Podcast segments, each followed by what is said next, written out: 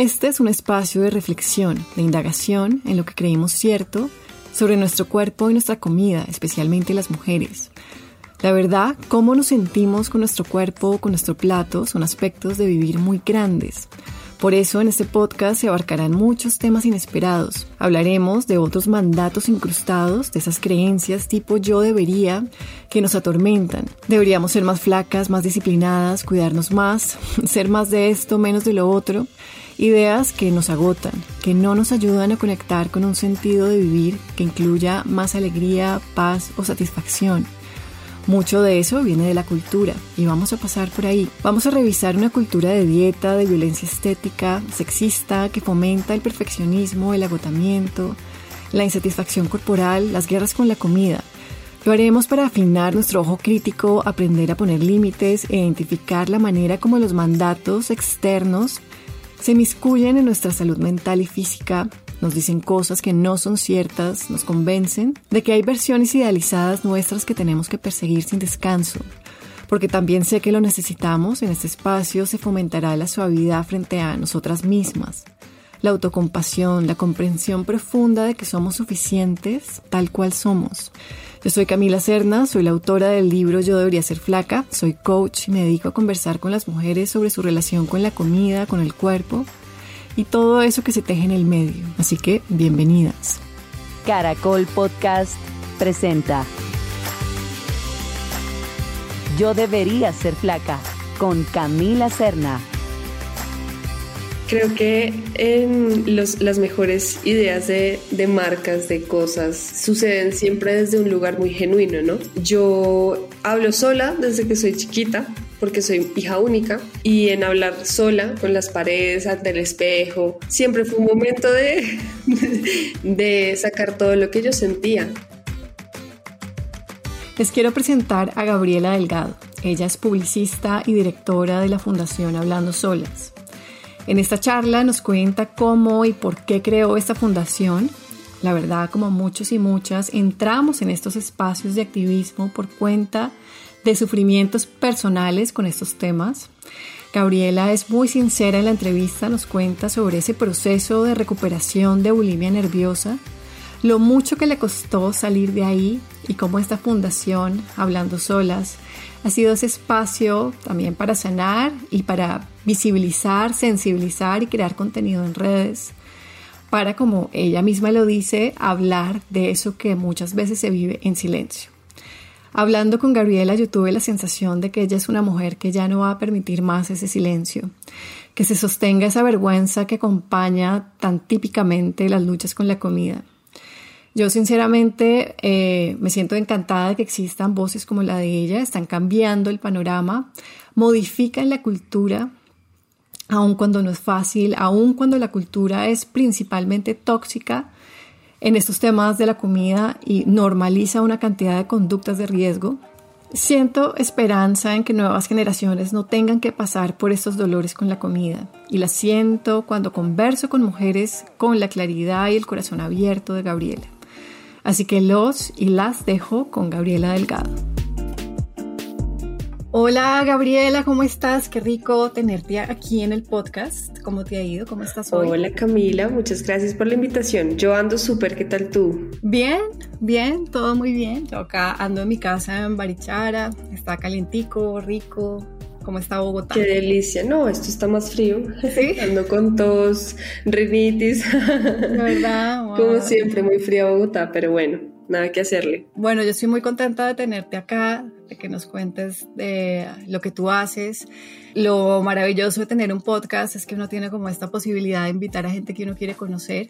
Entonces, pues quiero conocer un poco más de ti, he visto lo que haces en redes, me gusta. Y, bueno, comencemos como por ti. Un poquito cuéntale a la gente quién eres tú. No, pues primero, qué honor, qué honor que me tengas acá hoy, estar aquí hoy. Eh, soy fan, muy fan. Y pues creo que podemos empezar. Em, yo tengo 24 años, soy publicista, pero también soy creadora de contenido, creativa. y mm, llegué a ti precisamente porque mm, yo tuve bulimia nerviosa hace muchos años. Eh, fue como una trayectoria que me, pues que atravesó mi vida mucho, ¿no? Eh, fue una experiencia que a veces yo nunca supe que tenía eh, un trastorno alimenticio, entonces como que anduve por la vida con todas esas conductas de riesgo y pues llevándome muchas cosas de por medio, amigos, familia, relaciones, parejas. Todo esto me hizo como buscar mucho en mí y buscar ayuda precisamente porque ya ya yo quería parar, yo ya no sentía como esa, ese bienestar que a veces podía sentir antes en, en, otros años de mi vida y fue allí donde empecé como a desahogarme de alguna manera creando contenido en redes sociales eh, en una cuenta que se llama Hablando Solas donde pues hacía contenido sobre, sobre trastornos alimenticios y dentro de ese, esa búsqueda también pues llegué a tu libro.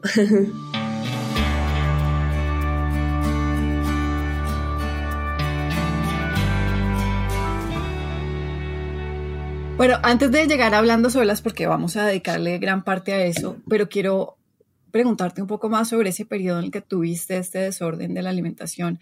Y dices que no sabías eso, ¿cómo ocurría eso en tu cabeza? O sea, ¿cómo estaba normalizado al punto de que no sabías que estabas ya en un TCA? Mira, yo, todo empezó por una amiga, yo era muy, muy chiquita, tenía nueve años exactamente. Y pues ella me dijo, no, eh, si tú quieres estar flaca, pues vomita y ya. Yo lo vi como una dieta. Yo nunca me, me autopercibí a mí misma como una niña gorda ni que tuviera algún problema físico, yo adoraba mi cuerpo, pero cuando empezaron a señalarme en el colegio, porque eso fue lo que pasó, me empezaron a decir Gabriela la que no tiene nada delgado, Gabriela gorda, como mi apellido es delgado, pues era ahora una cruz que tenía que cargar conmigo, pues una, una amiguita me dijo, ay, pues vomita y ya, y yo lo vi como una dieta, como si fuera una nutricionista que me estaba diciendo, no, pues deja de comer dulce, tal cual lo, lo asumí así. ¿A qué edad? A los nueve años. Ok. Wow. Y pues ahí duré como cierto tiempo con algunas comidas vomitándolas y yo no tenía ni idea que eso se llamaba bulimia. Luego pasó que por cosas de la vida llegué a estos blogs de Ana y Mía y no como por, ay, quiero saber más, sino esos blogs están enseñando a las niñas a, pues, a estar muy enfermas, ¿no? Eh, eso se llaman trastornos alimenticios y yo, ay, Dios mío, eso es lo que yo hago. Y digamos que mi, mi TCA se puede dividir en dos periodos, ese fue como el, el temprano, por decirlo así. Yo ahí paro porque tenía mucha gastroenteritis siempre, siempre muchos problemas estomacales. Y un día fui al médico y pues me vi como al espejo, tuve como un momento de luz y no me gustó para nada como verme tan delgada porque yo ya estaba realmente delgada pero nadie se daba cuenta porque yo me vestía con ropa ancha, porque yo no hablaba de esto. Y pues el médico tampoco prendió las alarmas eh, yo creo que pesaba casi 48 kilos, ponle, en ese entonces de la, de la ida por gastroenteritis y que me viene eh, como en el médico y no me gustó lo que vi. Ya, ¿eso a, qué edad en ese momento? Eso fue como a los, ponle, 11, por ahí, 11. Y yo digo, bueno, no, no, qué horror, no quiero más esto. Y... Estabas muy chiquita, ¿no? Muy, muy chiquita. Demasiado, sí.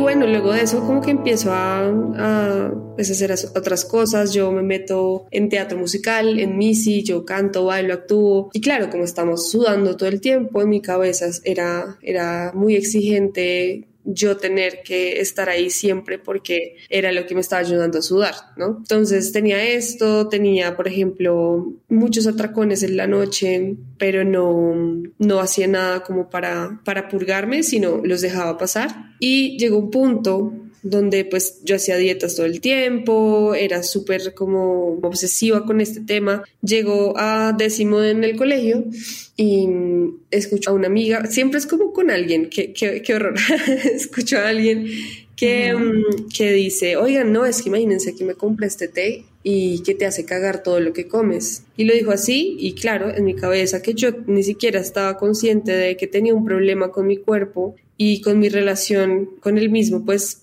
dije, ay, compremos esa cosa. O sea, me fui de una, me acuerdo, con las once del, con la plata de las once del recreo a comprar el té. Y así duré casi cuatro años, laxándome. no.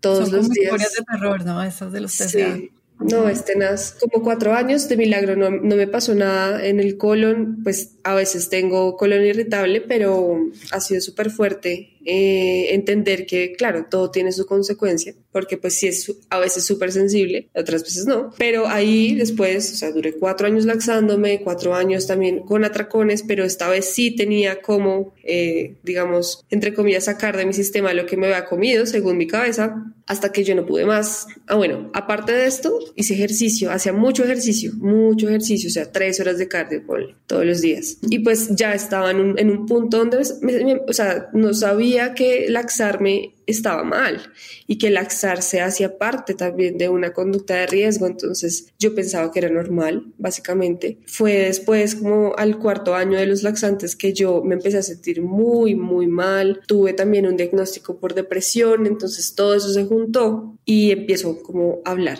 y a pedir ayuda y ahí es cuando una psicóloga me dice, no, es que tú sigues teniendo tu bulimia. Y yo, ¿qué? ¿Cómo así? Y ahí empezamos como todo este proceso de, de recuperación.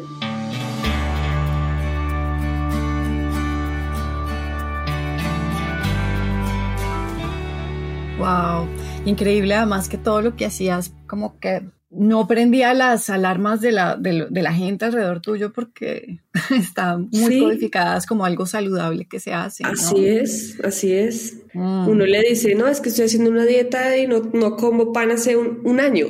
y la gente dice, ay, no, súper, me alegra, qué chévere. Claro, sí, sí, sí, sí. uf, ok, entonces, y eso no fue hace mucho porque tú sigues siendo una, pues, una mujer muy joven, entonces realmente eso que me estás diciendo no fue hace tanto. No, no, no. Increíble como todavía los TCAs a veces no se, no se hablan abiertamente y pues esto sí nos lleva directo a, tu fundación, a Hablando Solas. ¿Por qué le pusiste ese nombre? ¿Cómo surge? Bueno, la vida es ¿Cómo fue eso? Una maravilla, o sea, la verdad me, encanta, pero cuéntanos cómo, cómo, cómo pasó. Creo que en los, las mejores ideas de, de marcas, de cosas, suceden siempre desde un lugar muy genuino, ¿no? Yo hablo sola desde que soy chiquita, porque soy hija única, y en hablar sola con las paredes, ante el espejo, siempre fue un momento de, de sacar todo lo que yo sentía, ¿sí? A veces es nuestro único espacio porque nos, nos, da vergüenza, nos da pena, no tenemos los recursos para ir a terapia, por ejemplo. Y dentro de esto que, que te cuento que que empecé a tener ese breakdown con los laxantes, yo empiezo a desahogarme, entonces abro una cuenta, yo quería ponerle hablando sola, así, pero ya existía. Entonces yo digo, ah, bueno, hablando solas, en plural, no importa. Lo que no pensaba es que esto iba a ser en plural. Entonces, esa es la razón de hablando solas. Sí, sí, sí. A mí eso me llega mucho al corazón porque una de las cosas que me he dado cuenta también conversando con las mujeres sobre estos temas es que hay mucha vergüenza porque se gesta mucho en soledad. O nos da pena, nos da pena decir que tenemos atracones, que no nos podemos controlar con la comida, incluso nos da pena reconocer hasta qué punto no nos gusta el cuerpo. Como que hacemos chistes y los chistes están súper normalizados, pero ya la, la realidad del sufrimiento, lo que sentimos cuando estamos solas, eso sí no lo, no lo compartimos. Total. Y sobre todo lo que nos hacemos, ¿no? Eso también es, es un factor de qué vergüenza. Claro, total, mucha pena, mucha pena. Porque además si tú te vas y miras en la cultura hay como una glorificación de cuidarse, como del amor propio y de saber cuidarse, entonces sentimos que esto pues es todo lo contrario y nos da como vergüenza, como hay algo malo tiene que ver con nosotras si no sabemos cuidarnos, si nos estamos violentando de esta manera. Totalmente, totalmente.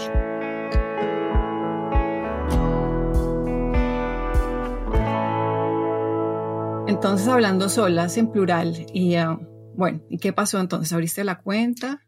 Abrí la cuenta, eran como cositas que estaban en privado, la cuenta ni siquiera era pública, porque en ese entonces yo tenía un canal de YouTube que pues nunca seguí, nunca nada, eh, no llegó a ser como reconocido, pero lo veía como la gente cercana, no sé.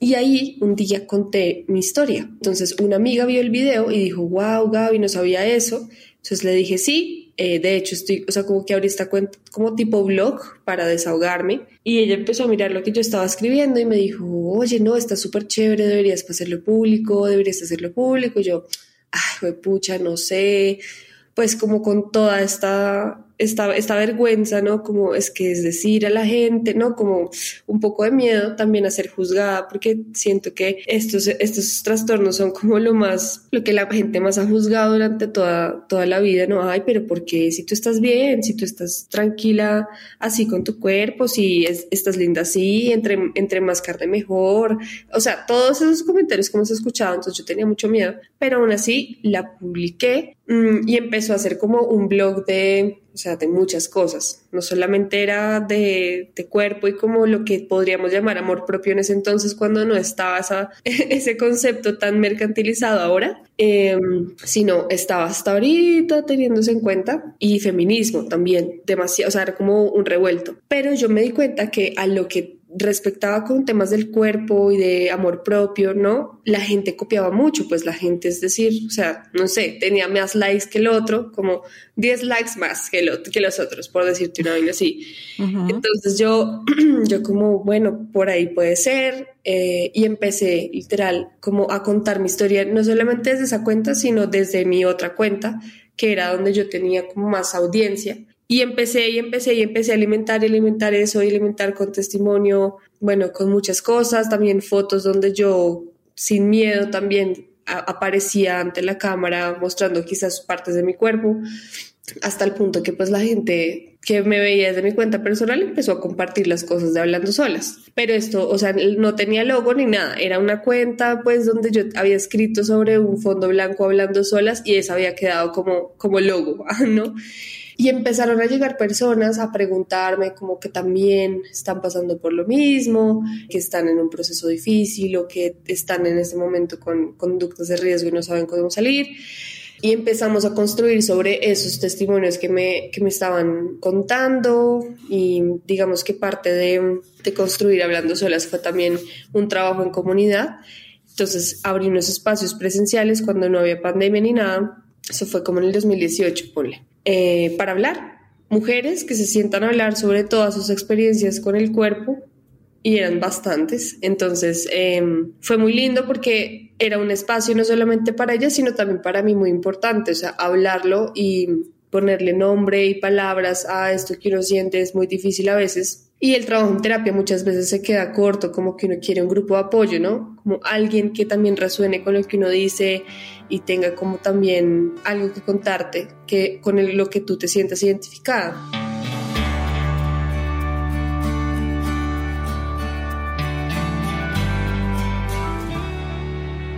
Entonces empezamos a hacer estos encuentros, se llamaron Hablemos, pues era yo básicamente moderando y escuchándolas. Fue muy lindo en, ese, en ese momento y ahí dije, no, pues esto se puede crecer, hagamos como hagamos la vuelta juiciosa y le escribí a mí, pues empecé a buscar diseñadores, yo, yo no soy diseñadora, pero me encanta el diseño.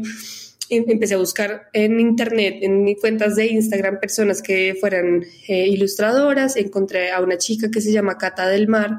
Eh, ella muy, o sea, muy curiosa la vida porque ella trabajaba como a dos cuadras de la agencia de publicidad en la que yo estaba trabajando en ese momento y nos sentamos a hablar del proyecto porque yo le dije quiero un logo, ¿no? Como te quiero contar esto, quiero hacer un logo para Hablando Soles, la, la, Y ella me dijo, no, de una, cuenta con eso, porque es que yo también tuve bulimia. Entonces era como conectar, ir conectando como con personas que sintieran conexión con el proyecto y que también fueran muy talentosos. Entonces, Cata me ayudó como en todo este tema gráfico, eh, a organizar un poco la paleta de color, la estética, y ahí empecé y arranqué y literal desde el 2018 no hemos parado de hacer contenido relacionado a este. Hoy en día también estamos ahí, pues yo soy la, la encargada de todo el tema de contenido en redes sociales, de los diseños y bueno, y está también otro equipo, que es quien nos ayuda en la fundación como tal, a ver los casos de las pacientes que llegan a pedirnos ayuda. Ok.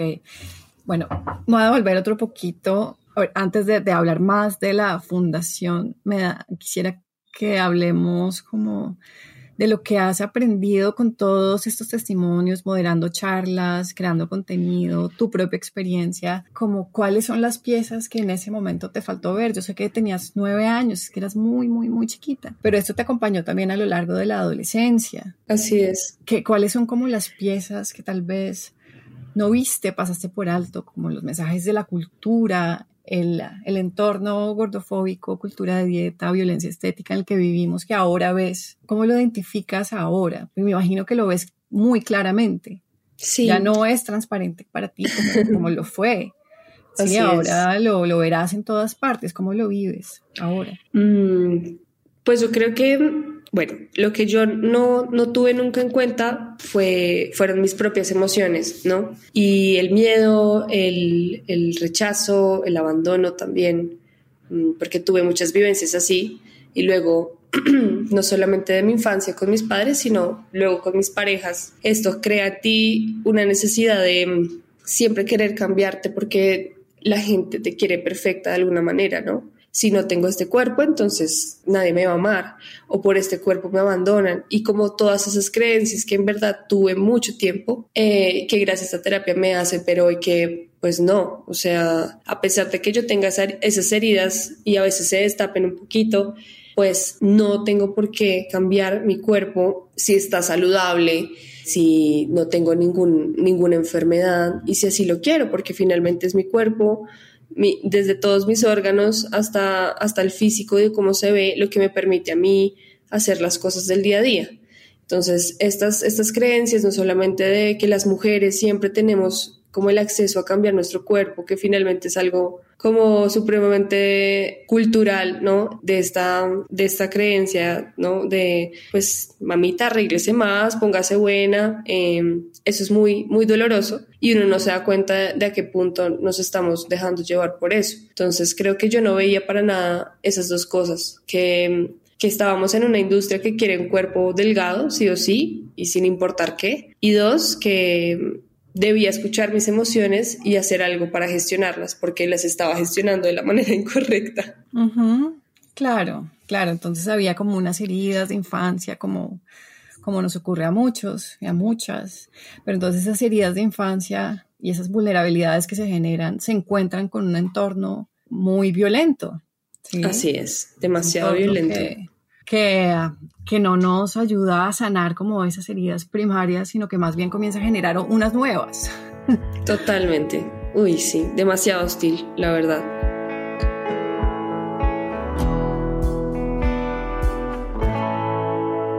Bueno, y volvamos a, la fundación. Entonces, tienes ahora, ¿qué, ¿qué es lo que tienes ahora? ¿Cuál es como la infraestructura que tienes ahora? Eh, ahorita estamos con cinco psicólogas, todas con enfoque en trastornos alimenticios. Han estudiado en el exterior también hacer sus maestrías correspondientes sobre este tema. Tenemos a dos nutricionistas y a una psiquiatra. Todas, pues el equipo entero claramente no, no lleva a una paciente como desde otro enfoque, sino es el, el el cuerpo diverso, el de antiestigma de peso y pues enfocado en el TCA. Entonces es un ambiente muy seguro para, para las personas que quieran buscar ayuda. Esto solamente lo estamos haciendo por el momento virtual, o sea, hay casos de casos que no podemos atender, ustedes sabrán porque pues eh, no se puede, hay muchos riesgos cuando las personas que, que entran hablando solas tienen muy, muy bajo peso es un riesgo para todas, pero hay otros que sí podemos llevar como a la distancia y pues nos ha ido muy bien. Eh, aparte pues del, de lo profesional que pueden ser las, las chicas, eh, son muy, muy empáticas y muy amorosas, como que les mueve mucho ayudar, entonces creo que eso dice mucho de, de, de quienes hacen parte del equipo. Y sí, como que su motor básicamente, por decirlo así, es, es ayudar y es dar su granito de arena en este sistema de salud que es tan violento con las personas que tienen un diagnóstico como un trastorno de la conducta alimentaria. ¿Cómo es ese sistema? O sea, ¿qué pasa con una persona que ha sido diagnosticada usualmente?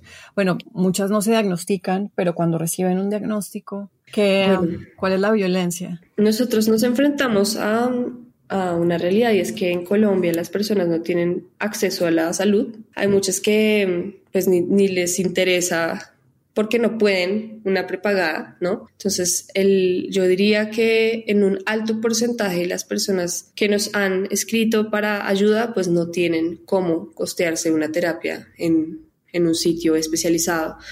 Y lo que les queda es ir a una, una EPS que lo que te dicen es, de pronto si el médico no sabe o tuvo un mal día, no quiere atender, le da pereza, te dice, ay no, pero ah, ese, es, su peso normal, ¿no? o si tienes de pronto unos kilitos de más, pero que no son, no es un peso que, que represente un riesgo para tu salud verdaderamente, sino es simplemente superficial lo que se ve en la, en la balanza te empiezan a decir que tienes que, estás al borde del sobrepeso, que estás gordísima, que, que, tienes que hacer una dieta ya mismo. Imagínate, a alguien que tiene ya un TCA que le digan eso. Exacto.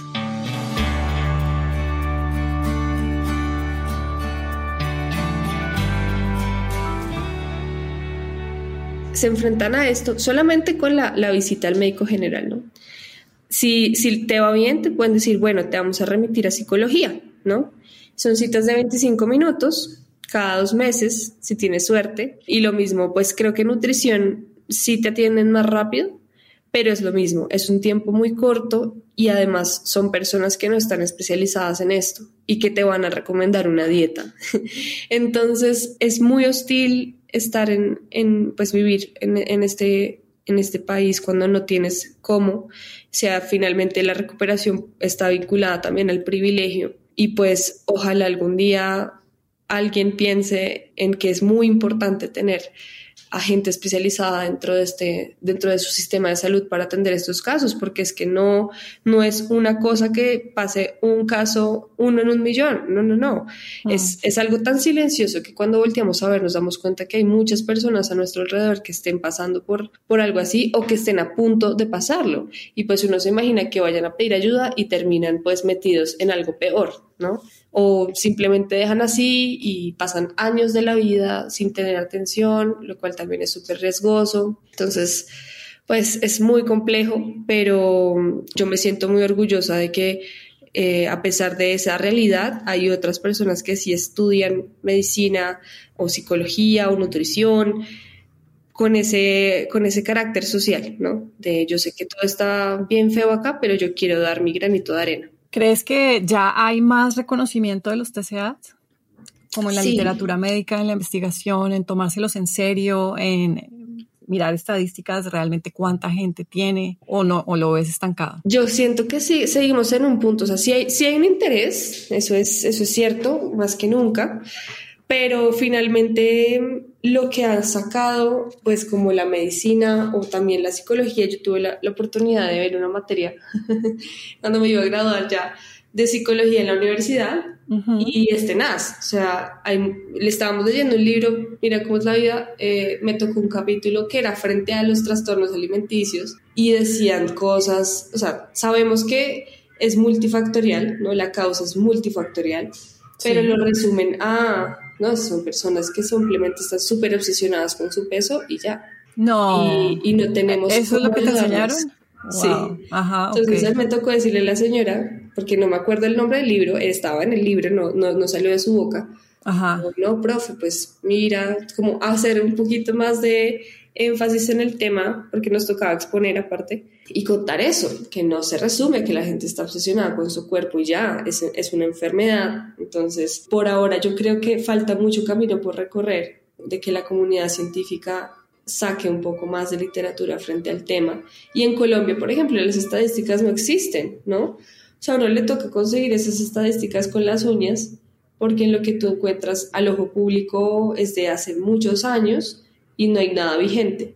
Entonces, por ejemplo, hay un tema que no solamente pasa mucho en las clínicas y lo que ellos puedan reportar, sino también está el sistema de educación, o sea, en los colegios, creo que también es un foco muy importante porque las, las mismas profesoras son las que se están dando cuenta que hay un problema, que hay una chica o un chico que comen y se van al baño directo o que encuentran comida en perfecto estado en las canecas como todas estas cosas que suceden alrededor y que no solamente pasan en nuestro sistema de salud, sino en otros ámbitos. Entonces, em, ojalá pudiéramos tener un poco más de concientización sobre este tema eh, desde una parte, desde una postura un poco más política y que en verdad haga parte de un plan del gobierno de turno que se interese por eso.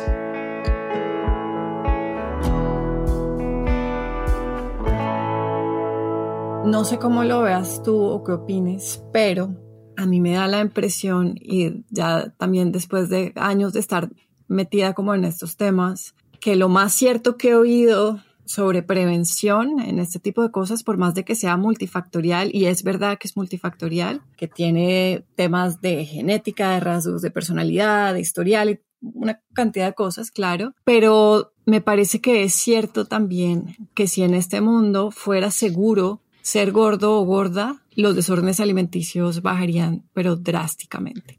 ¿Tú qué opinas de eso? Estoy totalmente de acuerdo, totalmente de acuerdo.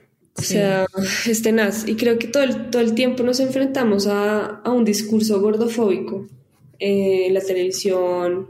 Pues yo no consumo televisión, pero creo que mucho del, del estereotipo está ahí, ¿no? Muchas niñas consumen ese, ese mm, contenido y lo que ven es, ¿no? Pues la china, la presentadora súper flaca, pues ese es el modelo a seguir, ¿no? Nunca hemos visto quizás un cuerpo diverso, sino que no se ha tomado por mofa eh, por la televisión, que es como el, creería que la fuente a la que todo el mundo tiene acceso y luego llegamos pues a internet, pero está también demasiado conectado con, con esta industria multimillonaria de las dietas, ¿no? O sea, nos conviene que la gente considere a la, a la, gordura como algo negativo para que nos compren más y más y más. ¿Qué opinas tú de esta gran moda, gran tendencia que pues yo no sé, yo la siento como, como una cosa que ha abarcado mucho de la cultura que tiene que ver con el salutismo, con la obsesión con la salud, con cosas que seguramente aportan mucho también como la medicina funcional, pero que a veces se va para unos lados donde de nuevo se estigmatiza la comida, sí, se crean etiquetas muy rígidas de comidas buenas y malas. ¿Cómo ves tú el tema de la salud? Como esa búsqueda de, de esa salud perfecta que ahora vemos tanto en redes, ¿cómo afecta esto los desórdenes alimenticios? Uy, no, o sea, en verdad odio. Me estresa, o sea, yo digo, y es una religión, ¿sabes? Ajá, o sea, la gente está, Dios mío, sí, lo que tal, lo fulana, fulano digan, sí, no importa. Entonces es, es, es tenaz porque creo que también es buscar, o sea, siempre estamos buscando como un poco el ideal, entonces ven estas personas que no, pues son, eh, no sé, médicos, son eh, entrenadoras, ¿no? Y eso ya, entonces por ser entrenadoras puede que sí tengan conocimientos, pero la gente les ve el cuerpazo y simplemente se dejan llevar por eso, ¿no? Entonces, eh, yo estoy muy, o sea, yo siento que las redes sociales nos ayudan muchísimo a democratizar, la información, pero también hacen un daño tenaz cuando eh, hay posturas tan radicales frente a, las cosas que hacen parte de nuestra vida. Entonces, también el, el, séquito de estas personas que ni siquiera se pone en su plan de voy, bueno, voy a ver al, voy a ir al médico, voy a ir a mi endocrino a preguntarle si, si la, la sandía me va a matar, ¿no? no se toman ese tiempo y finalmente toda esta información genera que las personas pues, o sea, no sean felices ni tranquilas porque todo el tiempo van a estar pensando en, no, pero es que eso es malo, no, pero es que yo no puedo comer en la noche. y bueno, mil cosas. Em, terrible, terrible. es que a la final pues los llevan a, a, tal obsesión que dejan pasar todo esto por alto y ahí vengo otra vez con el tema de las emociones y pues terminan en, en, un, en un TCA fácilmente. Muy fácilmente. Sí, sí, a mí me impresiona, digamos, casos de personas que nunca han peleado con su comida y con las que comienzo a conversar ya a sus 30, 40 años o más, porque se metieron en esa onda. Pero, ¿sabes? No tenían como un historial de ningún estilo de TCA, relación muy sana, muy cuerda con la comida y el cuerpo y de repente se meten en la ola de voy a quitar una cosita por acá, a ver si duermo mejor y voy a quitar la otra, a ver si, si tengo más energía y sí, como que ocurre muy despacio, pero de repente ya se ven en un full desorden de la alimentación. Sí, mm, y eso es, muy triste, tienen que pararlos. Ah, pero bueno, es como Ojalá no, simplemente es que ojalá las personas tengan ese sentido de, crítica un poco más alto. Sí, un poco de pensar crítico, de prestar atención, es que tampoco podemos ser tan borregos y tampoco podemos ser tan supersticiosos porque yo al final también lo veo como por ahí, es como, como de verdad creer que si quito el pan todo en mi vida se va a solucionar, porque el pensamiento es así, es supersticioso, es básico y, y no nos damos cuenta de lo irracional que es.